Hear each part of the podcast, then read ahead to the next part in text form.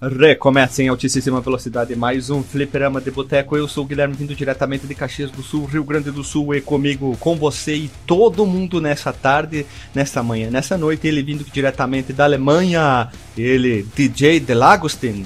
Opa, vou, tô virando fitness, cara. Comprei aqui um joguinho, o Ring Fit Adventure. Já ouviu falar do, do, do Switch? Anel, Anel Fit? O Aventura do Anel que Encaixa é o, é o nome do jogo. Eita. Ring Fitness? É Fit, Ring Fit Adventure. Olha É, só, que joia! Tu tá, É tu, tá se tornado, tu quer se tornar um influencer da saúde, então. um Fluminense. É, vou, vou abrir um, um canal aí, vou botar meus vídeos fazendo lá, Deus e livre, isso é uma vergonha alheia gigante. Ah, mas isso aí é a continuação do Wii, né? É, pois é, né? É, o, o Wii Sucessor tinha- espiritual? Tinha umas O paradas esporte, dessa. né? O Wii tinha aquela parada de fazer yoga em cima da. É, o Wii um Fit. negócio que tu. Wii Fit. Wii É Fit. almofadinha, É. almofadinha, Isso travesseiro. aí.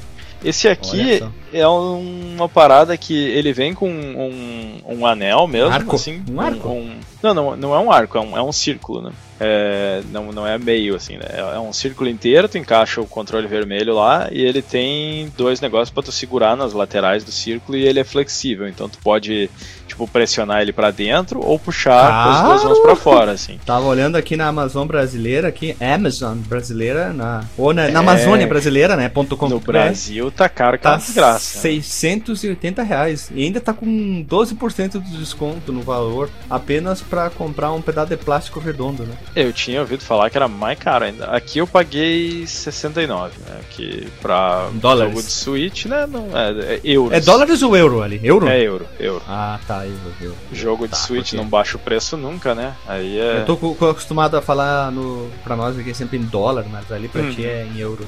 Ó, tem aqui alguns lugares vendendo tipo um, digamos, uma versão genérica disso aí. Né, Sempre tem, né? É, até a Nintendo proibia a venda sem motivo algum, simplesmente não, porque não pode. É, eu, eu, não sei se. Eu não lembro agora se o jogo é da Nintendo ou é alguma outra empresa que, que fez aí. Mas é, é bem bacaninha, assim. É, tu tem que ficar meio que correndo parada no lugar, assim, segurando o, o arco na tua frente. Aí, se tu aperta ele pra dentro, assim, com as duas mãos, ele solta tipo uma, uma rajadinha, assim, de, de ar, e aí tem umas caixas no caminho que tu tem que apontar pra elas e, e fazer, Ah, assim. Bacana. Aí É, tu tipo- vai fazendo tipo essa. coisa, o Wii, Wii Sport, né? Esses É. jogos que tu fazia se, literalmente se movimentar. Olha Isso, e, e cansa a parada, vai. Daí, aí tu enfrenta, ele é meio que um RPG, assim, tu vai subindo de nível e tal. E tu Ó. enfrenta no meio do caminho, aparecem uns bichos. E aí pra tu fazer dano neles, tu tem que fazer exercício. Aí tu para de correr e começa a fazer, tem uns negócios que é tipo, tu botar as mãos pra trás, assim, e esticar as pernas, aí tu tem que ficar puxando o joelho até o teu peito, assim. Não até o peito, mas na direção do peito, né? Eu Aí ele... da, arte, da arte da caixinha, achei muito bonito. É bem bonito, cara. O jogo ele é bem, bem bonitinho, assim, tem um- uma arte agradável. assim. E ele é, é bem relax, assim, ele fica, ah, beleza, tá- quer continuar? Não, tudo bem, amanhã a gente continua e tal, não, não fica te, te forçando e tal. Ele mede, usa o infravermelho do, do controle vermelho do Switch pra medir tua pulsação e coisas assim. eu tava vendo depois- aqui que daí o azul, exercício. o aqua, vai na perna com. Vai na com perna. Uma espécie, Uhum. uma espécie de velcro, né? Muito legal. É, ao redor da perna. Bacana, cara, bacana. Vou, vou ver, eu E- fiz uma vez só, mas vamos ver. E pra, ah, e pra finalizar, ele que vem diretamente da Turquia, o nosso querido doutor Sheikh Abdul Mahmelo. Nossa, adorei esse nome. E eu sou o Marcos Melo e de- enquanto o DJ tá pensando em expandir seus horizontes aí na internet, eu acho que eu preciso de férias na internet. Quem não precisa Olha. de férias da internet, né? Olha só. né? Vocês são pessoas mais estressadas, né? Olha quem, olha quem tá dizendo. A pessoa que faz tratamento pra estresse, né? Hum, tô, tô vendo. Né, né? Tô vendo. Não, é que é o porco falando do sujo, né? hipocrisia. né? O porco falando do sujo, né? Mas nossa, como tu é porco, como tu come de boca aberta, o cara comendo com os pés, assim, né? Comendo tudo no chão, né? Meus amigos, queria Uhum. propor uma atividade aqui de história nas nossas cabeças, nós três aqui. Bem rapidinho, Opa. uma coisa simples. Faz algumas semanas, dias que a Ubisoft lançou, lançou não, anunciou que vai trabalhar um novo Assassin's Creed, que vai ser um jogo baseado em serviço, que tu pode andar em vários fatos históricos. Proponho para nós aqui que fato histórico seria interessante assim no mundo imaginário, como diria as pessoas mais pensativas, suponhamos que teremos um Assassin's Creed em vocês têm ideia de algum fato histórico, não pode os que já aconteceram, lógico, né? Mas ah, não pode os que já aconteceram. Ah, ah tá, não vale. Não, não pode repetir. É, como assim, não fatos históricos, mas não vale o que já aconteceu? Não, no, no jogo, né? Ah, tá, do jogo. Ah, tipo, Revolução Farroupilha. Olha aí, Assassin's Creed. Eu acho difícil pegarem no Brasil. Eles ficam só pra agradar o povo brasileiro, mas eu acho bem difícil. Pô, mas. Ah no se eles podiam fazer que nem no a maioria dos Assassin's Creed tem várias cidades, né? Assim os mais recentes, que nem o 3, quer dizer, o 3 não é recente, né? Mas é Não, os primeiros, o 2, o 2 tu viaja para vários, o primeiro Sim. tu viaja para vários,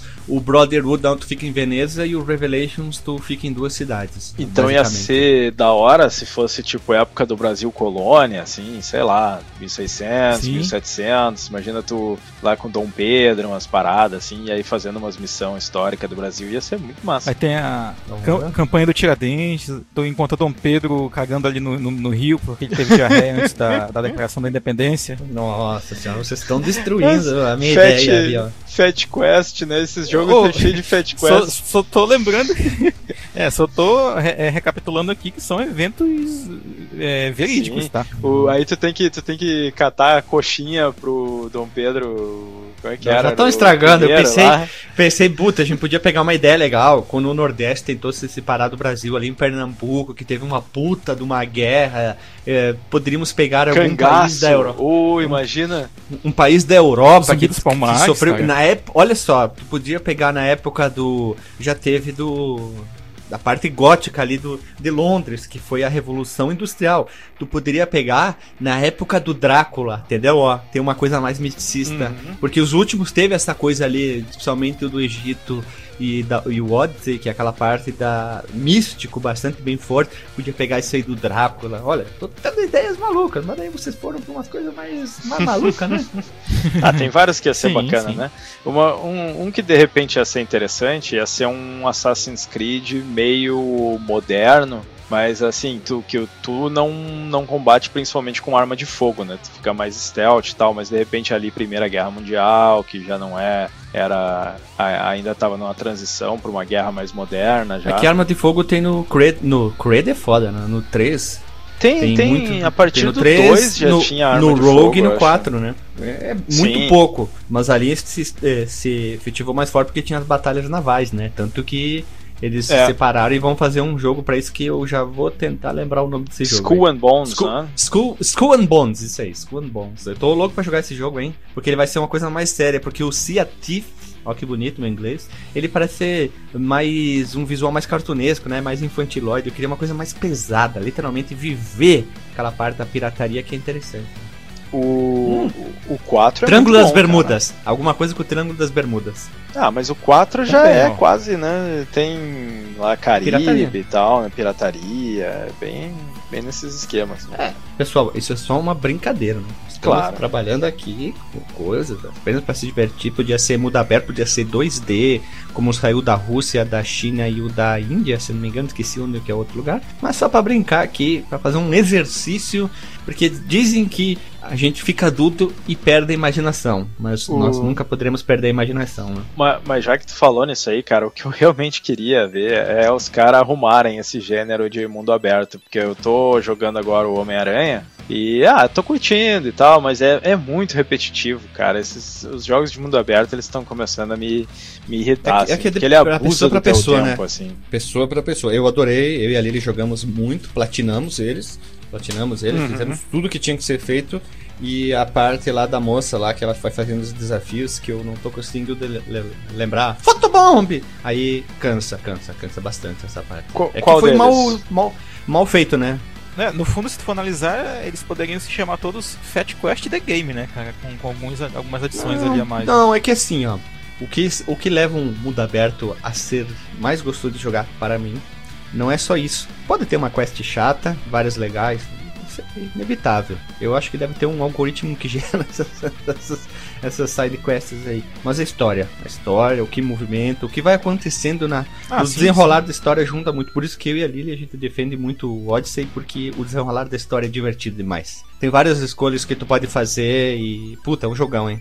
No final das contas, o que segura o jogador num, jo num jogo longo e, por consequência, repetitivo é o fator história mesmo, né? Ah, sim. Quantos de nós aqui não jogamos os RPGs ali no SNES, no Play 1, justamente ah, tu, por causa da história? Se tu for falar repetitivo, tu é, pega o RPG antigo, é a mesma coisa. Anda, batalha, anda, batalha. Qualquer jogo, cara. É, é a mesma coisa, jogo. né? Só que o negócio o é, o, é, o quanto tu faz isso, né? É, o Sim, o negócio é o quanto tu faz isso. Por exemplo, enquanto tu termina, sei lá, um Final Fantasy 25 horas, por exemplo, demo, eu demorei, sei lá, 70 que eu falei deixar no Zelda, mas tem pessoas que estão aí com suas 300, 500 horas no mesmo jogo. Entende? E estão ainda jogando e se divertem, o que é mais importante, né? Como, como já sim, foi falado, muita gente já falado, não pode ter o, o, os. Como é que é o. Como é que é o cara que fica cuidando da, da diversão alheia? Fiscal, como é que é? o... fiscal da diversão fiscal, fiscal, fiscal da diversão alheia. Olha só. Ai, como assim? Tu e a Lili jogaram 300 horas do Odyssey. Puta, a gente se divertiu horrores jogando.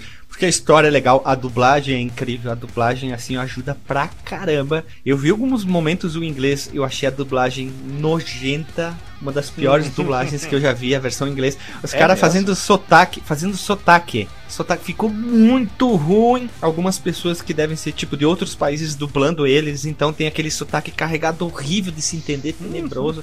Versão brasileira meu chapéu, é um absurdo, é uma qualidade assim, incalculável do Odyssey e ajudou pra caramba. Fora que eles pegaram, tem a versão que tu não precisa jogar o jogo, tu caminha pelo cenário para conhecer o ambiente, né? Em alguns pontos famosos da história. E isso é muito legal para te conhecer como era, isso né? Isso é bacana, isso, a ambientação isso. é sempre muito bacana nesses jogos. Pelo que o Guilherme falou, eu só, eu só consegui imaginar o narrador do Dragon Ball Z, assim, falando, versão brasileira Alamo. Ah, é legal a dublagem. Nossa senhora. O dublador, pra você ter uma ideia, quem, quem, dublou a Cassandra, que é a protagonista escolhe ela, é a Saori, a, cara, a mulher, a dubladora que faz a Saori. E quem dublou o Alexios, se tu jogar com ele, é o cara que faz a voz do Senhor das Estrelas ali, do Chris Pratt em todos os filmes. E ele fez também o mesmo cara que toca o alaúde lá na série do Bruxeiro, que canta Dê um trocado pro seu bruxo, oh vale a bunda. É o mesmo cara, o cara canta também, então ficou muito legal. E o cara é sarcástico pra caramba, é muito engraçado. Eu, eu creio que o dublador ficou, sei lá, um mês para dublar tudo aquilo, porque tem um milhão de oportunidades para te fazer conversas diferentes. E fora que tem as DLC, as DLC são grandes e divertidas pra caramba. Tu vê, tipo, Atlântida, velho, tu vai pra Atlântida. Puta. É, o cenário lá é foda pra caramba. Ponto, acabou. Senão a gente vai se perder aqui. Vamos lá, gurizada. É. Vamos dar um tiro na vinheta e começar o jogo. Se você quiser enviar um e-mail para a gente, você manda um e-mail para contato@fliperamadeboteco.com. Se você quiser entrar no nosso Facebook e o nosso Twitter, é facebook.com/fdeboteco e o Twitter também é twitter.com/fdeboteco. O nosso grupo do Telegram é t.me barra fliperama de boteco. E você pode também ajudar a gente lá no Padrim com algum dinheiro, alguma verba que você possa em padrim.com.br barra fdb. E roda a vinheta.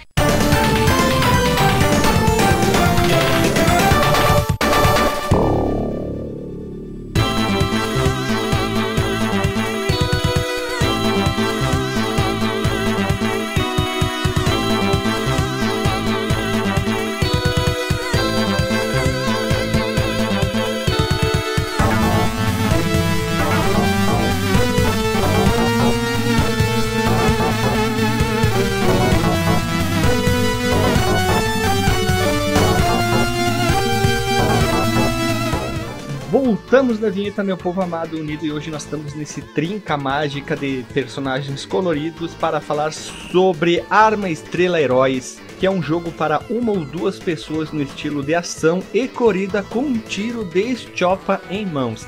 Para quem não entendeu, é Gun Star Hero, né? Arma Estrela Heróis e ele foi desenvolvido pela Treasure e publicado pela Sega para o nosso querido Mega Driver. Isso mesmo, a Treasure, que é muito importante nessa pauta aqui. Ela está envolvida não só no desenvolvimento do jogo, mas dela em si próprio. E o jogo, meus amigos, da Treasure, ele chegou ao mercado no dia 10 de setembro de 93. No, no Japão, 9 de setembro de 93 nos Estados Unidos, olha só a diferença de um dia. Um dia e, antes, de novo, né? Isso. E eu não achei a data na parte da Europia, mas deve ser sem- é sempre depois, né? É impossível ter sido antes, porque o meu euro- mercado europeu sempre chegava depois.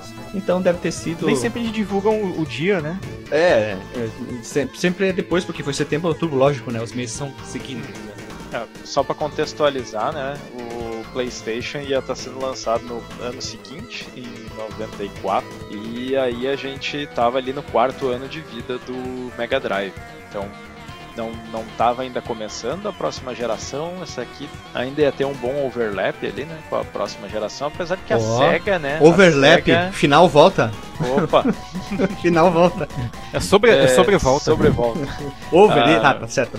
É, apesar de que a SEGA é conhecida por matar prematuramente seus consoles, né? Tá, mas a. SEGA matou premura... A SEGA mata, mas as outras empresas podem desenvolver, é diferente, né? Sim, sim. A SEGA mata. Eu, adorei essa frase. Ele dizia que a SEGA se mata prematuramente, cara. Sim. Mas gurizada, olha só. O último jogo oficial publicado, licenciado pelo, pela própria Nintendo para o Super Nintendo foi no finalzinho do 99, pra te ter uma ideia, em 99. Qual que é o jogo? Sim, Eu não consigo lembrar, mas se me engano é um jogo de RPG.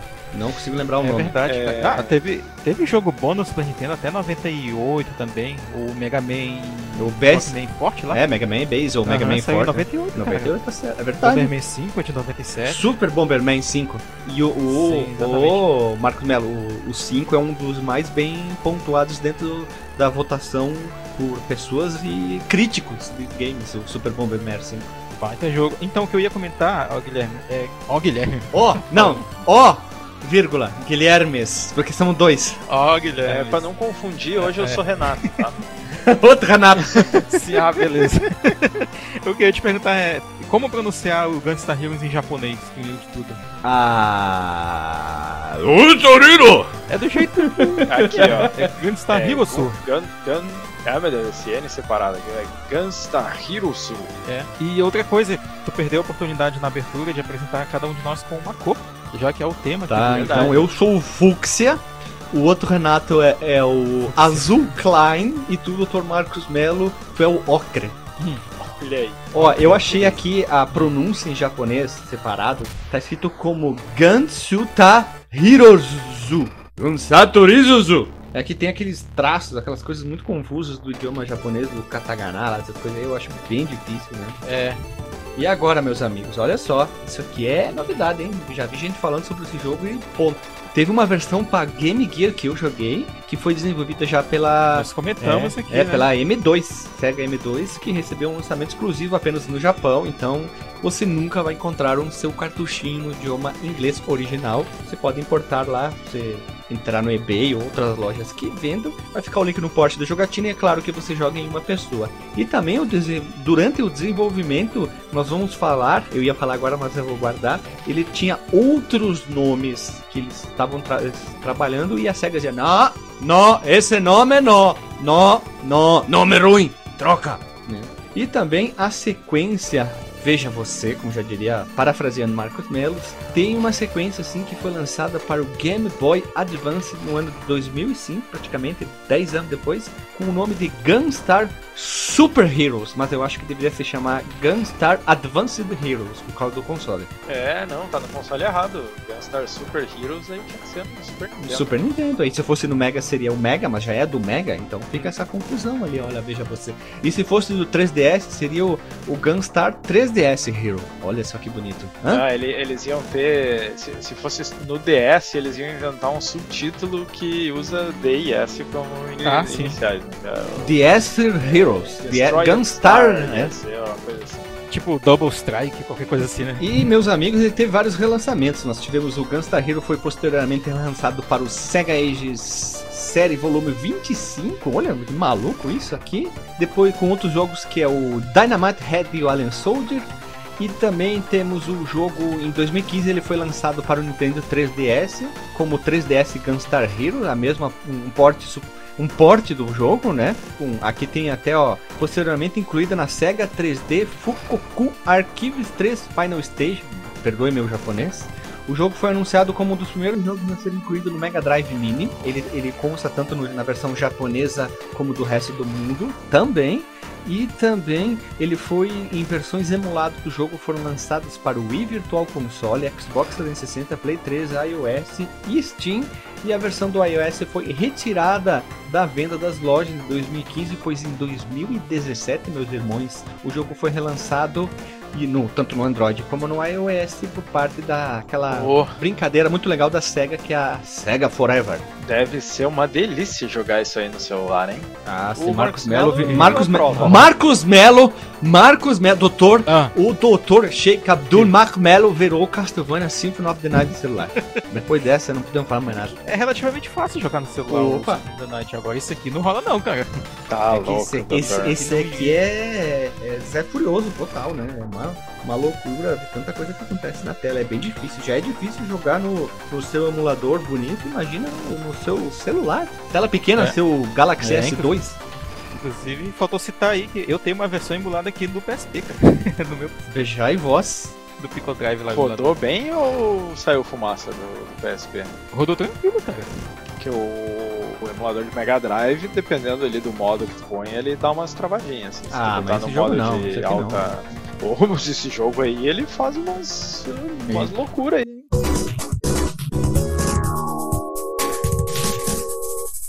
Nós vamos falar sobre o desenvolvimento que eu encontrei uma entrevista de um site, é, é, se não me engano, alemão, alguma coisa assim, agora um país da Europa.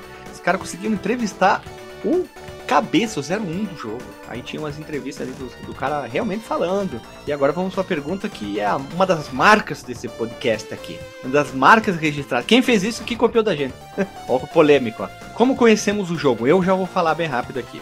Eu conheci na época do meu primeiro computador. Meu primo chegou em casa com vários emuladores e ele chegou com o Gunstar Hero. E então foi um dos primeiros jogos que eu joguei em ROM para o Mega Drive, o Gunstar Hero. E eu fiquei, é, digamos, apavorado com a qualidade e a loucura desse jogo. Eu, desde lá, desde 97, 98 que eu adoro esse jogo. Olha só. Teu PC era um Itautec? Não, não era Itautec, eu não lembro, mas ele tinha a caixa que eu tenho até hoje do Sound Blaster 32, da placa de som, quer dizer, o kit multimídia. Não era Itautec. Não lembra do, do modelo dele? Não, pff, tu tá maluco? Vou lembrar. Eu lembro que o gabinete era branco e ficou amarelo depois, ajuda? Vamos lá então, Dr. Marco Mello, quer dizer, Abdul Marco Mello, como tu conheceu o Gunstar Hero? Ah, bem, é bom que eu já tenho pele escura, né? Não é muito difícil pra mim encarnar um, alguém do Oriente Médio, né? bem, Agora tem que falar com sotaque então, Marcos. ah, agora aquele sotaque com aquele R eu não consigo, porque eu tenho a língua presa. É, aí é difícil. já é difícil pra mim emular um gaúcho por causa da minha língua presa, cara. Vai, então, eu, eu conheci esse jogo quando eu comprei, olha só, demorou, cara. Quando eu comprei um Mega Drive da Tectoy, daqueles que vem com jogos na memória. Olha. ali pelos idos de, de 2009 já, cara, 2009 10. E aí eu comprei, levei esse Mega Drive lá pra minha casa e tal. É, eu acho que eu não contei ainda aqui no podcast que eu tenho uma irmã que ela é especial, né? Comentou, comentou. deficiências físicas e tal. Pois é, e aí ela gosta bastante assim de, de- desse Mega Drive e tal. Às vezes quando eu vou lá visitar a família, eu boto pra gente ficar jogando Ela, e tal. ela, ela Eu- consegue jogar sem problema? Não, até porque como ela tem um dos braços dela é quase imóvel, né, o braço Hum. esquerdo é meio difícil assim Ah. pra ela jogar. Mas ela, ela gosta de ficar brincando assim, por mais que, sei lá, às vezes eu boto um play ali, ela consegue mexer na alavanquinha com, com o braço e tal e jogar algumas coisas, mas de forma bem assim, é, tipo pra dizer que tá jogando, sabe? Uhum. Mas, mas ela se diverte, acho que acho que é isso que se É importa, isso aí, que importa, que importa no final é das contas. Sim, aí o, o, o Gunstar Heroes foi um desses jogos que veio aí, e eu vou dizer que é um dos poucos jogos que eu gostei da, daquela coletânea de jogos que veio que da, da polêmico, Marcos Mello. É porque tem uns assim que são bem lá do B, assim, que eles colocam no, no meio. Ah, dentre os que eu gosto, né? Veio, veio Sonic 3, veio Gunstar Heroes, veio o próprio Altered Beast, que é um jogo que eu não gosto tanto, mas, mas veio também. E dentre outros títulos aí. Acho que o Alien Soldier veio também. Esse difícil aí também. Eu nunca joguei, mas eu tá na minha lista aqui. Difícil eu- pra caramba. é, parece que é bom. Uhum. Eu gostava de jogar, hein? Esse também tá numa lista que eu ganhei. Ganhei não, né? O meu primo entregou. E se não me engano, não, não era esse aqui, esquece. Não é o Alien Soldier. É um outro jogo que tinha tanto pro Mega como pro Master. Tem que lembrar o nome dele agora, não lembro. É, era Alien Storm, de repente. Isso, Alien Storm, eu confundi o nome, é isso aí mesmo. Alien Storm, eu virei na época tanto pro Master como pro Mega Drive. Adorava Alien Storm. Não sei se hoje tá bom, tá? Faz anos que eu tô sem jogar o jogo. É tipo E um tu, up, outro né? Renato? É, tu, outro Renato? Pois, veja só, eu, eu não tive contato com esse jogo até então. Eu conhecia de nome, né? De ouvir falar em outros podcasts e coisa, ver vídeo, e todo mundo falava que era muito bom, mas nunca tinha jogado ele. Então joguei ele pela primeira vez agora pra, pra gravar o podcast. Olha, É, polêmico. É, mas estava tava na minha lista, eu tinha bastante curiosidade já pra conhecer ele, porque ele é muito bem falado, assim. Sim, E- isso, e não é, é à. E toa. po- E, é, e é obscuro. É obscuro. For Ele é obscuro? Todo mundo eu- fala eu Mega Drive, tu, tu já reparou que quando vão falar ah, jogos do Mega Drive, as pessoas sempre usam os mesmos exemplos. Ah, vão falar um Sonic, um Street of Rage, ah, e o Mortal Kombat do Mega é melhor, sei lá, ficam muito limitados às mesmas coisas, mas o Gunstar Hero, puta que pariu, esse de tiro de ser humano correndo que nem um louco, para mim, Guilherme, um, o pequeno motorista quando era mais novo e até hoje adúltero, é o melhor disparado. É, eu, eu tenho uma, uma relação aí com Run and Gun que tem alguns que eu gosto muito, um dos melhores, é, assim, um dos jogos que eu mais gosto assim, de todos os tempos, é, especialmente de arcade, é, é o Sunset Riders, que é um Run and Gun também, né? O Metal Slug, né? Eu, eu gosto, assim. Mas eu prefiro o Gunstar Hero. Eu tenho um. Não sei, eu não sei dizer. Eu sei que o conjunto da obra é bonito. Uhum. O... Tem, tem alguns que eu acho difícil demais, assim, que aí eu já não vou muito atrás, tipo contra ou coisa assim, mas no geral é um gênero bacana, é um jogo, é um gênero que eu curto, assim. E. Inclusive, eu acho que o, o Gunstar aqui ele é mais. É, menos difícil, diria, do que o Contra, né? O Contra do Mega Drive. Eu acho que não, eu eu, acho mais acho- difícil esse aqui por causa da quantidade absurda de, aparec... coisas que aparecem na tela. Eu acho Ah, mais mas difícil esse aqui. ele, ele tem várias dificuldades, ele nas dificuldades menos ali né, normal, easy, ele já é mais acessível, assim, né? Ah, não é tá, tão tá, difícil. Então, pô, desenvolvimento. O desenvolvimento é uma das coisas mais legais que eu gosto de fazer no podcast. Falar, procurar, achar coisas. E pra falar do Gunstar Hero, meu- meus irmãos, nós temos que falar sobre a história da Tresure, ou da Tesouro, como você queira falar, meu irmão. Irmãos. É porque tá uma, uma tá relacionada com a outra, tudo tem a ver uma coisa, é, é- tá relacionado, é, é cíclico, né? Então podemos dividir em várias partes. Mas a nossa querida Treasure, ela, fun ela funciona assim, tanto Gunstar Hero. Alguns funcionários da época da Konami, eles trabalhavam lá na empresa e já vinham trabalhando com alguns jogos da própria Konami antes do fundamento da empresa, meus irmãos. E aqui eu fui procurar alguns jogos que, não todos, mas várias pessoas que fundaram depois da empresa, eles trabalharam na época da Konami. Dentre eles nós temos Super Castlevania 4 do Super Nintendo, nós gravamos podcast. Contra eles trabalharam. Castlevania 1 e 2 para o Game Boy. Olha os jogos que os malucos trabalharam. Axelay, que é um O The Adventure, né? é, o, A- o The Adventure, depois o Belmont Revenge. Revenge, tem que ter esse, né, pra dar um charme. Thunder Cross 2, pro, pro, pra os computadores lá, se não me engano. Axelay, que é um joguinho de É pra arcade. arcades. O Axelay, que é um puta joguinho de, de navinha, muito legal. Pouca gente fala sobre ele, eu joguei ele no, É, lega- é legal. no, no meu Raspberry Pi. Nós temos também o Bucky É bacana. Buck O'Hare, que era um famoso, Famoso. quadrinho que tinha sobre um, um Kunicho, olha que bonito, um Kunicho que era o protagonista. Ele foi muito famoso, porque não sabe, Kunicho é coelho. Aqui os Galdério usam muito. Ah, Achei que tu tava falando boa tarde em japonês, um konnichiwa. não, os, os caras usam muito aquele. É, vamos fazer um churrasco de Kunicho. É, Kunicho, vamos botar um Mas aí é os gringos, né? Esse, acho É, que é mas- em italiano, não sei se é italiano É. mesmo ou se é dialeto. Meu pai fala muito, né? Que era o que era uma lebre verde que era basicamente o protagonista. Então o que que fez? A Konami trabalhou em cima dessa franquia, essa IP, para criar jogos e é uma parte da equipe trabalhou no Buck O'Hare, ok, eu vou falar bonito, de 92. Tem também o Contra 3 de Alien Wars para o Super Super Nintendo. Esse sim, Jogão aí. Bem, e- esse sim tira muito do poder do, do Super Nintendo, podemos dizer assim. Então esses são alguns jogos, meus irmãos, que esses funcionários trabalharam que futuramente iam formar a empresa que fez o, o nosso querido Gunstar Hero. Para quem não sabe, a gente já gravou podcast de alguns, todos vão estar o link no, é, na arma, na estrela. Me dê mais ideias aí. Na, nave. tem muita nave nesse jogo. Pode ser, né? No trilho, na nave.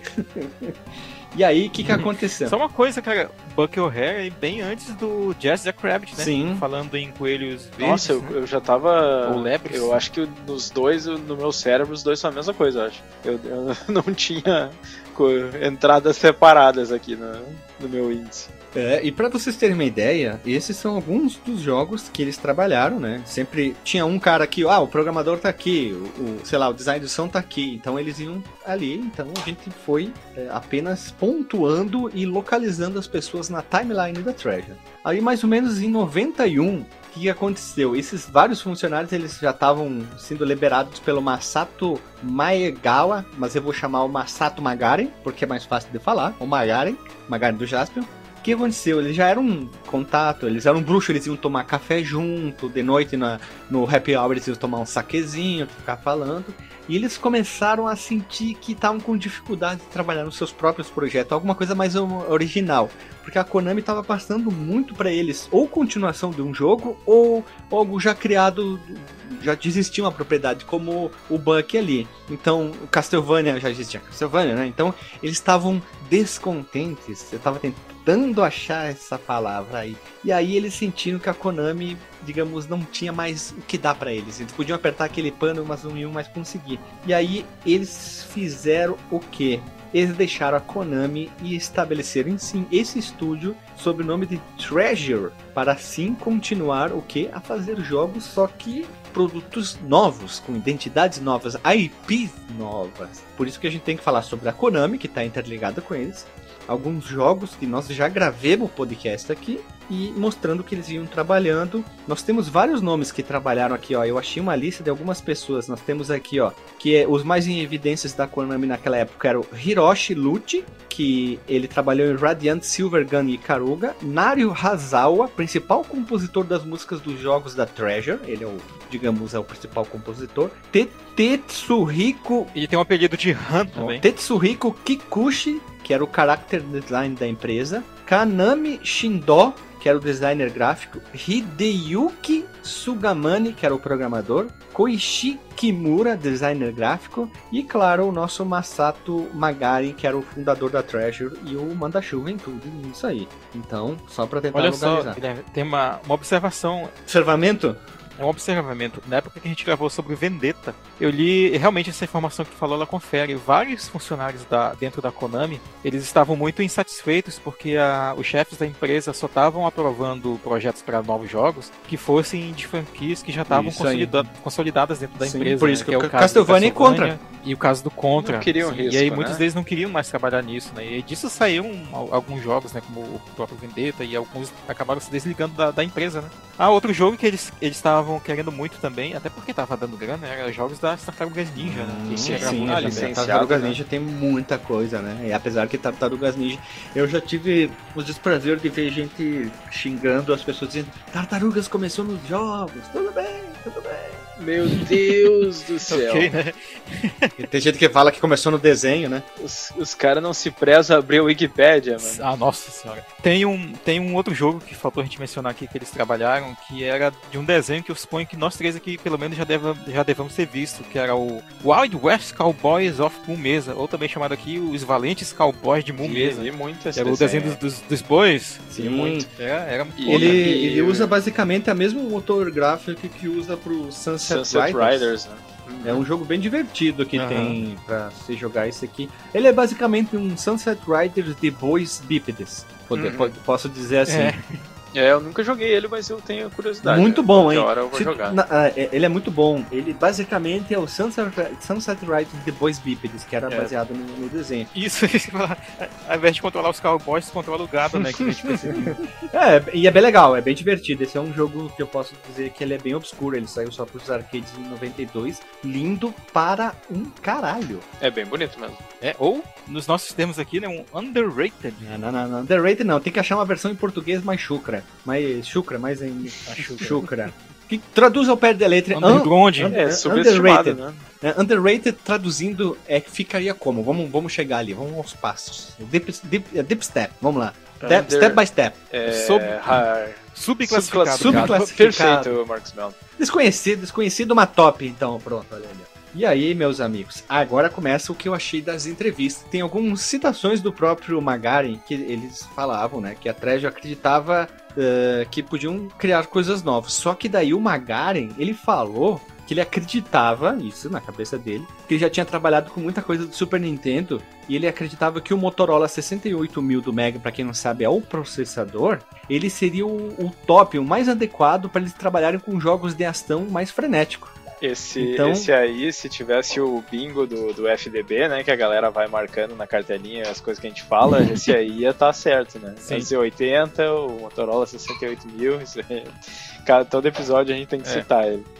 E ele acreditava. Eles dois, ou alguma música do Engenheiros do Havaí. E ele acreditava que o processador do Motorola era muito mais porrada e mais forte que o Super Nintendo. Isso traria o quê? É, uma melhor experiência na hora de desenvolver. Já que a equipe decidiu é, abordar a própria SEGA, chegar assim com uma ideia de jogo e um contrato. Bah, vamos fazer alguma coisa junto, né? E aí tem uma frase dele, do Magarin, que fala assim, ó. Abre aspas. Tínhamos acabado de estabelecer nossa nova empresa, a Treasure, então, então, quer dizer, estávamos realmente ansiosos acima de tudo para fazer algo que gostávamos, algo que fosse nosso forte, top, acima da média. Brincando, lógico, né? Inventei no final aqui. Eles estavam bastante empolgados, né? O Magaren queria trabalhar com a, com a SEGA, eles falaram com a SEGA, trocaram uma ideia, mas eles estavam muito empolgados né, com essa nova empresa e a possibilidade de trocar de, de console, né? Eles estavam trabalhando muito com arcade, Nintendo, Super Nintendo, Game Boy e agora pro Mega, pro né?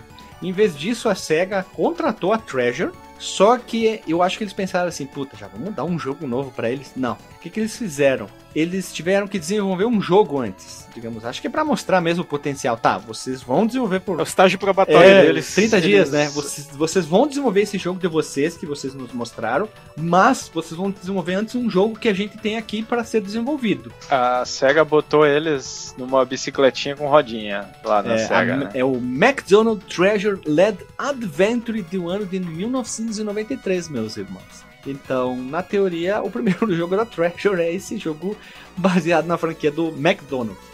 Que é bem bonito, por sinal. Ele tem uns efeitos bacanas, assim.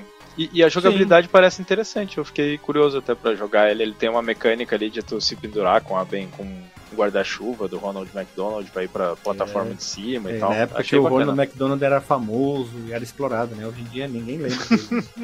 ele tá na sarjeta. ele e o Mickey caíram no sexismo. Não, o Mickey ainda Mickey? tanto. Não, é, Mickey, é, que o Mickey, é, o Mickey tem ainda a Disney, né? Ele, ele tem Sim. lá o boneco e tal. É, mas hoje tu não vê mais tantos produtos do Mickey quanto tinham na década de 90. Né? Mas tem história em quadrinho história em quadrinha Disney produz ainda muito comigo e vende pra caramba. Apesar que o Pato Donald é o que mais dá retorno, né? Mas vamos lá. Então, eles começaram a trabalhar com esse novo jogo sob o título provisório de Lunatic Gunstar, pensando que Lunatic era uma boa descrição para aquilo que o jogo deles estava mostrando, vamos dizer assim, que seria o jogo deles, seria um, um, um lunático gun estrela.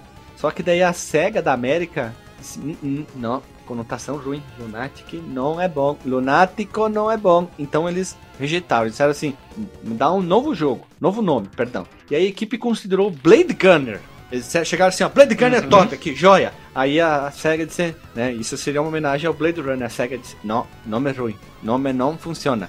Vocês têm que lembrar como é que era o desenvolvimento de jogos no Japão, né? Lembra do Shinobi lá, que os caras metiam Batman e Homem-Aranha e coisa e não estavam nem aí pra licenciamento e coisa, né? Então. Os, é... os caras, a própria SEGA no caso, né? Sim. Inclusive, talvez até por isso tenha falado, oh, vai dar ruim isso aí com direitos é, autorais. É, normalmente era a SEGA da América que era o departamento de, de vai da merda deles. Ah, sim. Aí a SEGA, a SEGA dos Estados Unidos chegou assim e deu um talento no nome, ou sugeriu o nome Heroes. É um bom nome. Lembrando hum. que tartarugas na Europa não tem a palavra ninja. É Teenage é Mutant Warriors, né? Heroes Turtle. Ah, Heroes. Heroes. Heroes Turtle. É Hero Turtles. Hero Turtles. E aí o que acontece? O nosso famoso Magarin, ele tem uma frase dele aqui nessa entrevista que ele fala assim, abre aspas. É verdade que em A Treasure nos referimos o jogo como Lunatic Gunstar, desde o início.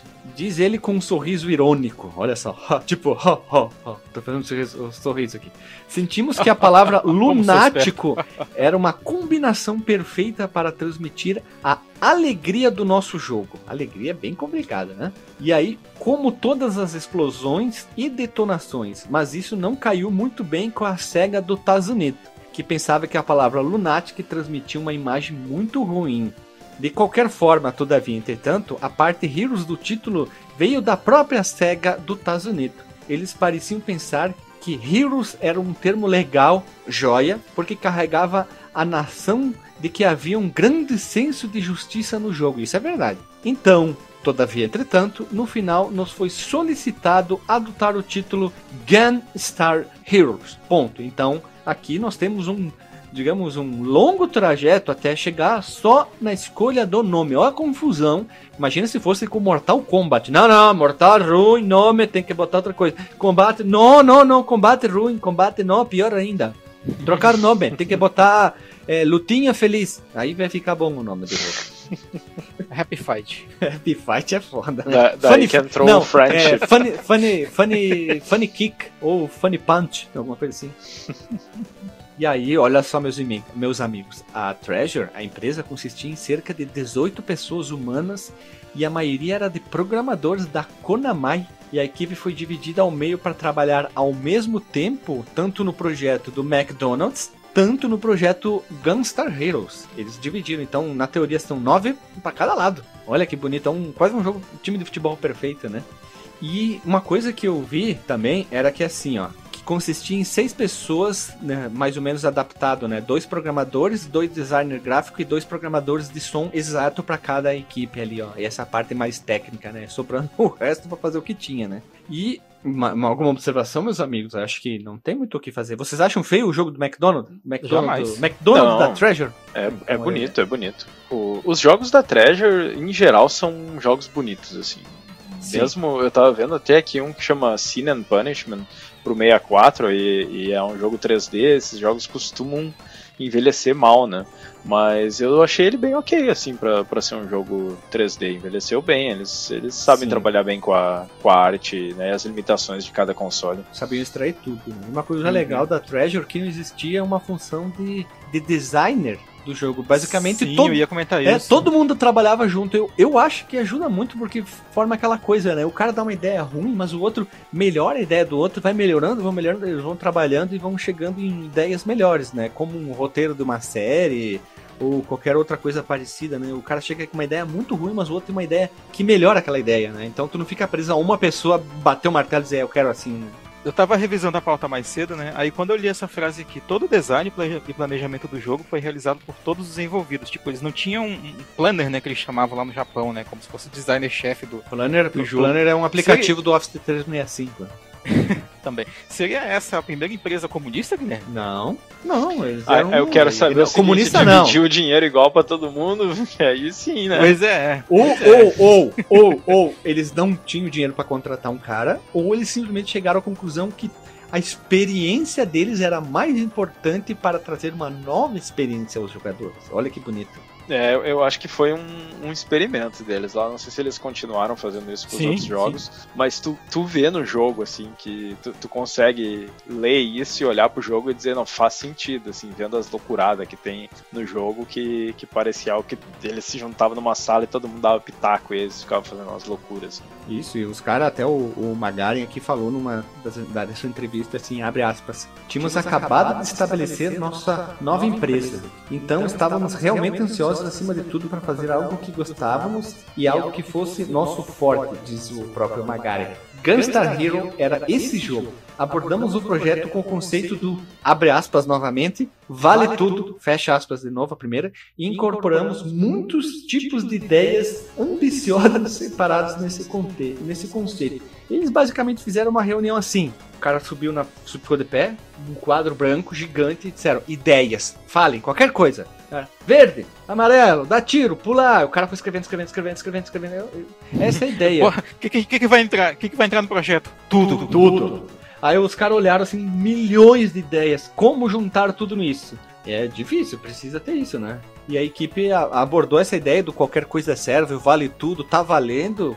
Parece uma novela da Globo uma ideia bem legal, né? Eles iam. De fato. É, eles iam trazendo. Todo mundo ia trazendo uma ideia e eles iam incorporando ao jogo. Porque basicamente hoje em dia acontece muito de alguma pessoa ficar responsável por isso. O roteirista, basicamente, se for pegar um jogo hoje que tem narrativa, o, o narrador, o escritor, é que basicamente manda no jogo. Porque é, tudo tem que trabalhar em cima da narrativa.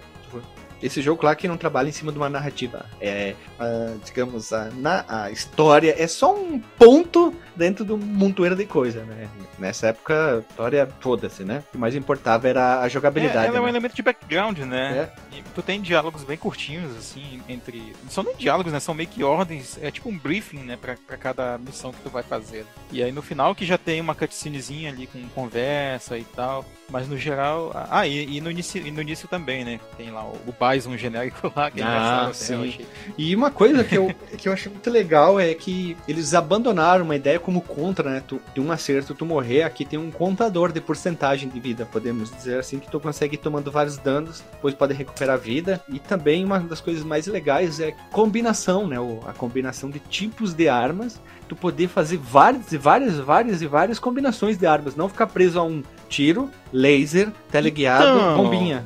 Queria falar disso, cara. Elemento que veio, assim, só que no Contra 3, tu tinha nessas duas armas, né, combinava algumas coisas, mas tu não tinha uma arma que era derivada das duas armas juntas, né? Eu imagino que. Eu, eu tenho quase certeza absoluta que alguém que trabalhou no Contra 3 deu alguma sugestão sobre esse lance das armas. Essa aí, ideia é boa, mas podemos melhorar.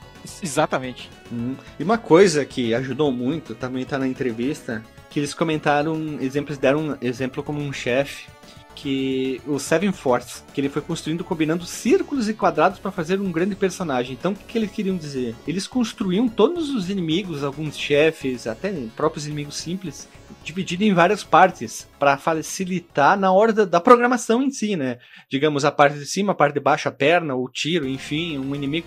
Porque daí eles poderiam tirar mais o processador, o jogo não ficaria lento e seria um jogo de ação bem frenético. Então essa foi uma das ideias. Trabalhar em chefes grandes, podiam ser às vezes ruim, fácil, enfim, não interessa, ele é bonito, mas eles queriam ter chefes grandes, sem problema, não sendo que nem no Nintendinho que tinha fundo preto, aí o background era o chefe.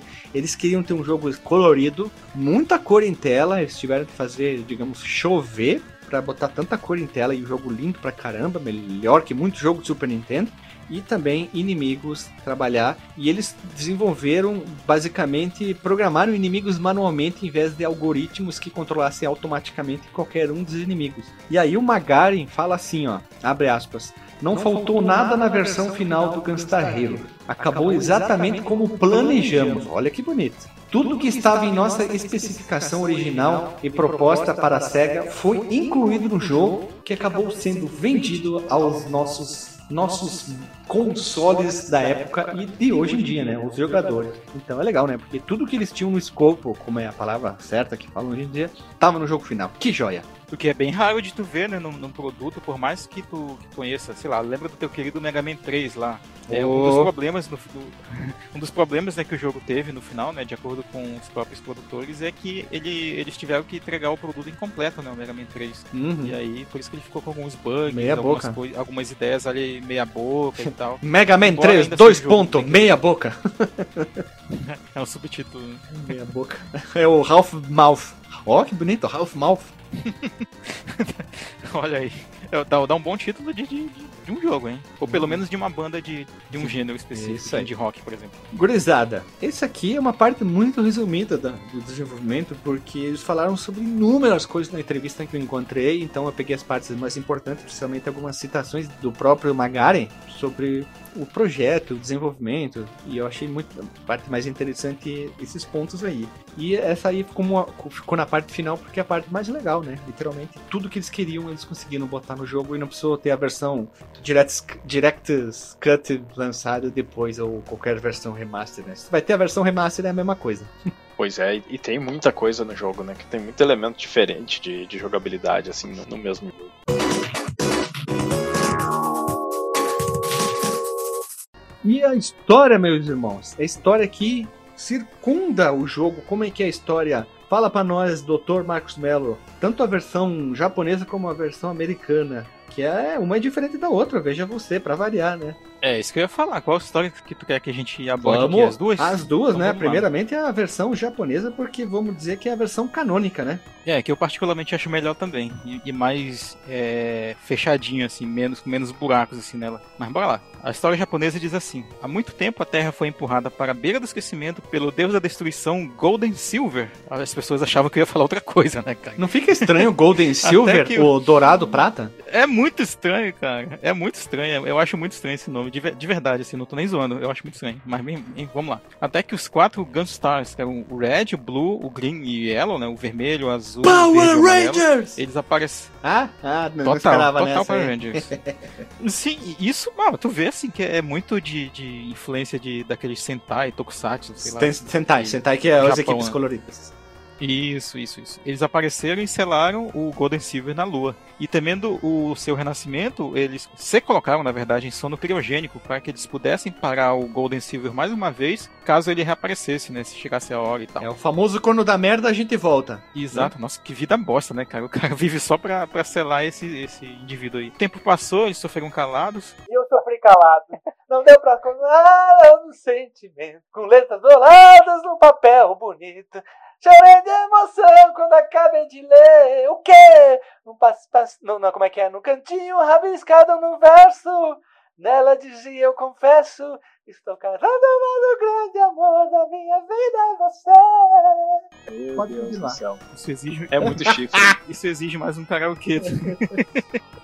Bem, vamos lá. É, cadê? Até que um dia o General Grey, depois aí de terminar suas aventuras lá nos 50 Tons de Cinza, ele aparece em busca dos quatro cristais de poder do Golden Silver e envia uma unidade de escavação para a Lua. E o, o Dr. Brown, depois aí do lado de foto para o Olha, futuro, né? é o General Cinza, é o Doutor Marrom, É caralho, tudo- hein? Sim, É, por isso tudo falei cores. das cores lá. É, é. É, tirando, tirando o próprio Golden Silver. né? Não, porque ele é o dourado prata. Só faltou o bronze, que eu esqueci como é que é bronze em inglês. É bronze mesmo. Bronze. Bronze? Bronze. Mas dourada e prata não, não são necessariamente Não, cores. mas é as medalhas, né? As medalhas, entendeu? Ah, Medalha, medalha, medalha. encarregado drogas, as drogas. Parece um Pokémon, medalha, medalha. Manja do. É o Muttley. Pô, tu não lembra do. É, Corrida Isso, o Maluca, Muttley lá no. Ah, não, só lembro do... Ah, é no, é do, É no o. Pombo, né? No, que ele, no desenho de Isso. pegar o pombo, isso. As máquinas voadoras. Não, olha só. Dick Vigarista e as máquinas voadoras. Também chamada de Esquadrilha alguma coisa na, na dublagem antiga, eu esqueci agora o nome. Bem, vamos lá. Encarregado então de liderar a unidade de escavação do General Grey, ele descobre os quatro Gunstar no seu local de hibernação. Ele aprende então sobre os eventos do passado e promete ajudar eles a parar o, o General Grey. No entanto, o Green, que era aliado deles ali, né, ele perdeu a memória dele e o General Grey ele engana ele pra reviver o Golden Silver. Mas sempre eu vejo... Já Ó, na versão ó, externa, né? quem é o malvado no Ah. início dos Power Rangers? O verde. Ó, ó, caraca, velho. Mano. Agora, agora é realmente E surpresa. depois vira, vira brother, né? É, e depois ele vira o branco. E, e o ó, outro detalhe, o bichão que ele controla lá no final lembra muito o Dragon Zord, hein? Uh. Verdinho. Flautinha. Ele, toca... ele tinha um capacete que tocava uma, uma, uma espada que tinha. que era uma flauta que Uma tinha som flauta. de outro bicho, né? De outro instrumento, né? Exato. que loucura, Não dá velho. pra exigir muita consistência de, de Power Rangers. É, detalhe que a gente não tá zoando dessa vez. E nas versões internacionais, né? ah, ou seja, as versões que a gente jogou, muito provavelmente, a, a família Gunstar. Olha só, eu vou ler ipsis literis aqui. A família Gunstar cuidou do planeta Gunstar 9, também chamado de G9 por gerações. Olha a influência do Pequeno Príncipe. aí. Em sua juventude, o professor White Gunstar derrotou o malvado robô Golden Silver, né, o mesmo nome do, do bichão lá, uma máquina terrível que viajou milhões de quilômetros para sugar o planeta de seus recursos. White removeu as joias místicas do robô e as selou em uma das luzes do planeta. São aquelas é, gemazinhas que a gente vai coletando ao longo das fases. As joias do No infinito. entanto, anos depois. é, Total, né? Também, inclusive. To- Total mesmo. No entanto, anos depois, o malvado ditador Coronel Red é, encontrou a localização das joias místicas e pretende reativar o Golden Silver. Ele sequestra o irmão Gunstar mais velho, Green, e o coloca sob controle mental, e com sua ajuda ele adquiriu todas as quatro joias e transformou os pacíficos androides trabalhadores de Gunstar 9 em máquinas assassinas e agora está se preparando para partir para a lua de Gunstar 9 para reativar a Golden Silver. Cabe agora aos, aos gêmeos Gunstar Vermelho e Azul derrotar o exército do Império do Coronel Vermelho, né, o Red, e recuperar as joias místicas para evitar despertar, o despertar de Golden Será Silver. o vermelho e o azul, o Grammy Winter? Será o garantido caprichoso? Ó, fica a pergunta. Mas eles não são rivais. Pois assim, é. né? É, mas aqui eles têm que lutar junto, né? O Grammy Winter, o garantido e o caprichoso. Exato. E- Essa história modificada, ela deve fazer mais diferença pra quem tem o manual, né? Porque ao longo do jogo, se tu só tem o background da história japonesa, meio que dá pra fazer uns paralelos ali Doutor, tranquilamente, né? aparecia a primeira telinha lá, começava blá blá blá, tu apertava assim, start. Tu pulava dia É, direto. e, né? e até. E mesmo assim, os diálogos que aparecem na cutscene inicial, eles são bem vagos, né? Tipo, aparece alguém perseguindo alguém, alguém fala, ah, as suas aventuras acabam a partir de agora. E aí tu vê que tem os soldados lá, alguém tá montando um exército, e é isso, sabe? É- A informação é bem vaga, né? E aí tu, tu, tu tem um background suficiente pra saber, ô, tem um cara aqui que é muito mal, eu vou ter que impedir ele, basicamente. Tipo isso.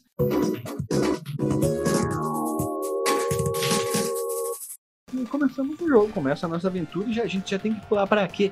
Para jogabilidade.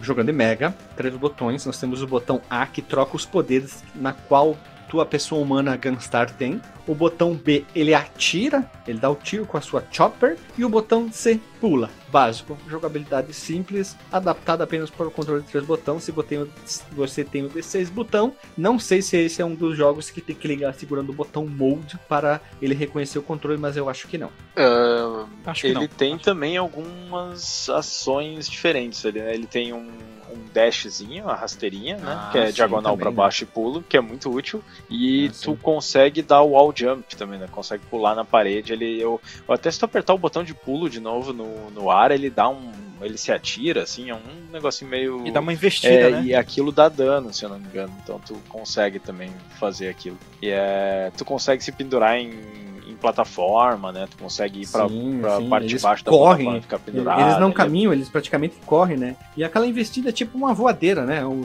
Sim, Duken, né? parte de, de movimentação, ela tem muitas opções, assim, né? Pra tu te movimentar. Sim. Só uma coisa que eu não Pode gostei arremessar também, é tu, tu pode arremessar os inimigos, né? Tem, tem até um- uma parte específica do jogo em, em que tu dá soco, porque tu tá sem arma, assim. Sim, É, e o, o próprio é sistema de tiro, que é o tiro livre e o tiro fixado, que o fixado, é, para a minha pessoa, é inútil total. É, eu tentei jogar com o Fixed, né, Não deu, ver não se... deu. E aí eu acho que em algumas boss também. battles talvez seria interessante pra tu ficar parado no mesmo lugar enquanto atira, né?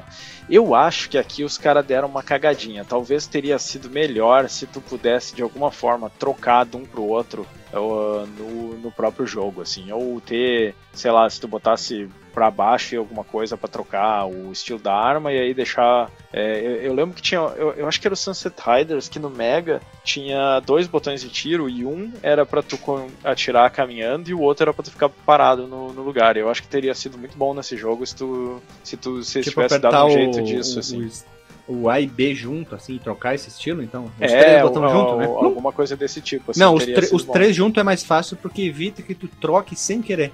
Sim. Ou se fosse no controle do Mega de seis botões, Ah, né? XYZ. no Metroid, É. né? Que tu aperta o. Não, é, é, pois é, que tu trava a mira, né? Que, tipo, no Metroid tu trava com o R, né? E aí Sim. tu pode atirar pra onde tu quiser. É, se- Ah, seria bem bom se, se tivesse isso, porque eh, eu sentia falta um pouco quando eu tava no Free Shot, mas quando eu tentei jogar no Fixed, eh, ah, ficou. Eu o tentei jogo, uma vez que eu não lembrava mais, eu já abandonei, assim, eu dei um reiniciar o jogo e vou embora no Free Fire total, né? Daí que veio o nome Free Fire. Se tu joga de dois, um dos dois vai ter que jogar no Fixed Shot, eu acho, né? Porque o personagem, free. não, é? Free, free, free. O- os dois pode escolher? Ah, tá. Sim, eu, eu tinha a dois. impressão que um personagem, o, o Red, era free e o outro era Não, fixed. não, tu e escolhe, né? E é legal que o tempo inteiro, meus, meus irmãos, apesar que no início do jogo, tu escolhe esse tipo de, de jogo aqui, esse tipo de tiro, na verdade, que é o free e o fixed, e cada um tem a sua vantagem e desvantagem, isso é sempre no- logo no início, né? Tu pode escolher, depois vai aparecendo os ícones de cada tipo de arma, que é o vermelho, o azul, o verde e o vermelho, de novo. Que são os tipos de armas que a gente pode usar dentro do jogo. Que no caso são a- o Force, que é o tiro de metralhadora convencional. Esse é um, um dos tiros, não os- as mesclagens. Essa Aí é a temos o, né? é, o Fire, que lança chamas poderosas de curto alcance. Depois nós temos o Lightning, que é um laser de curto alcance lento de disparo, mas pode atravessar vários objetos, né? Cada um tem a sua vantagem e desvantagem. E por fim nós temos o Chaser, que é uma metranca com disparos lentos, mas que persegue os seus inimigos. Na minha opinião, uma coisa que eu gosto muito é sempre pegar o, o, o perseguidor ali, o chaser, junto com o fogo. Eu gosto Ou- do Chaser com Ou, o Lightning. ou force. Porque aí Ó, ele tu, tu atira e ele vai lançar uma rajada de, de laser que vai, que vai ir até o inimigo. E aí, se tu ficar segurando o botão, ele vai ficar rodeando o inimigo e tirando dano direto ali. Sim, também. ele no também. final. O, o único problema é que às vezes, quando tem muita coisa na tela, tu não tem controle sobre aonde ele vai. Assim, é bem Ah, é difícil. uma, de uma tu- bagunça, é uma confusão. É, aí é Fica bagunção. meio caótico.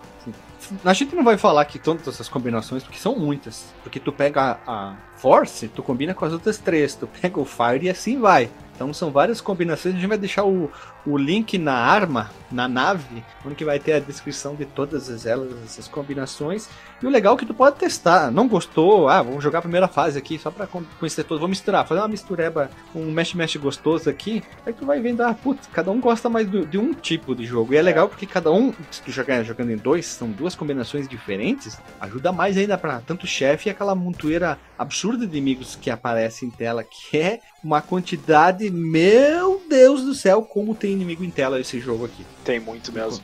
Se eu não me engano, de item pra tu pegar só tem as armas e o coração, né? Pode ser um coração grande Sim. e pequeno, assim, pra recuperar energia. Sim, e aí é sim. só isso, eu acho. né? E é legal porque tu tem aquela montoeira de vida, né? Sim. E o prim- É. que nem o primeiro chefe, que é aquela, aquela, coisa fálica verde, vai mostrando a pontuação dele, vai vindo aquelas coisas voadoras, tipo, parece um aviãozinho que Uhum. caiu os itens. Tem muito inimigo terrestre e aéreo ao mesmo tempo. Muito parecido com o Metal Slug, só que muito mais rápido que o Metal Slug, as aparições É, tem, em tela. né? Nossa, é muita coisa na tela, assim, é muito.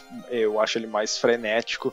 É que depende, assim, se tu pegar o Metal Slug fases finais, assim, talvez seja tão frenético quanto, mas as primeiras É, fases. aqui já começa aqui nas fases finais do é- Metal Slug, né? É, isso aí. O, eu, eu achei bem interessante esse sistema de tu ter vida, né, em vez de ter. é, De É uma tu barra ter de vida, ali- uma barra é, de vida, só que em vez é. de ter a barra é número. É, é uma Bom. barra de vida, só que tu vê o número, né, em vez de ver, ver em formato de barra. E, e é bom porque, bom, é, deixa o jogo um pouco mais fácil, assim, né, de não ser... é, ele pode colocar mais coisa na tela, pode ser mais frenético, porque não vai ser um, um one hit kill, né, então...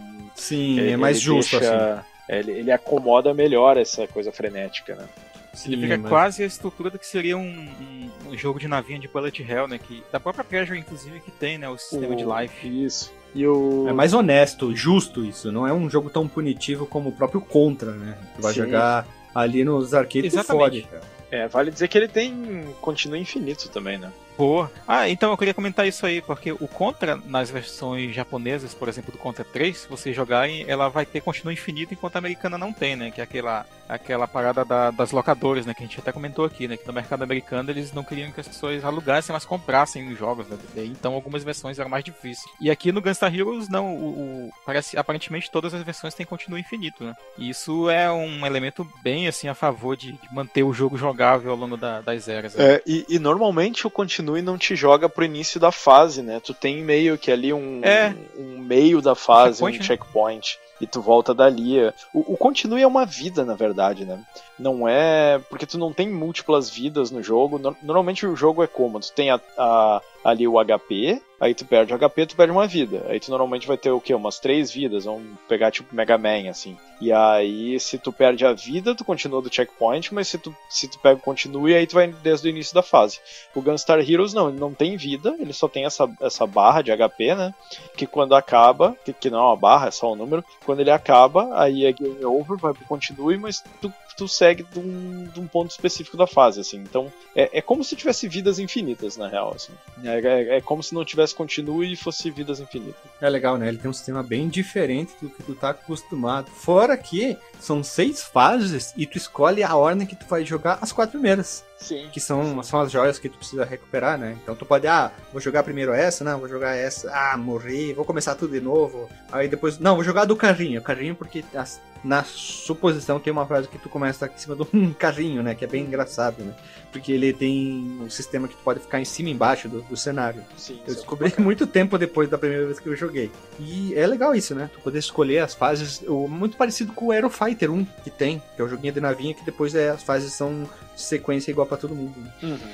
É, isso é muito bacana, até porque eu gostava muito quando podia escolher a fase, porque aí se tu era noob, né, quando tu alugava a, a fita, tu tinha mais coisa para jogar, né, porque aí tu não conseguia passar de uma, tu ia tentar outra, assim, e não ficava preso só no mesmo lugar.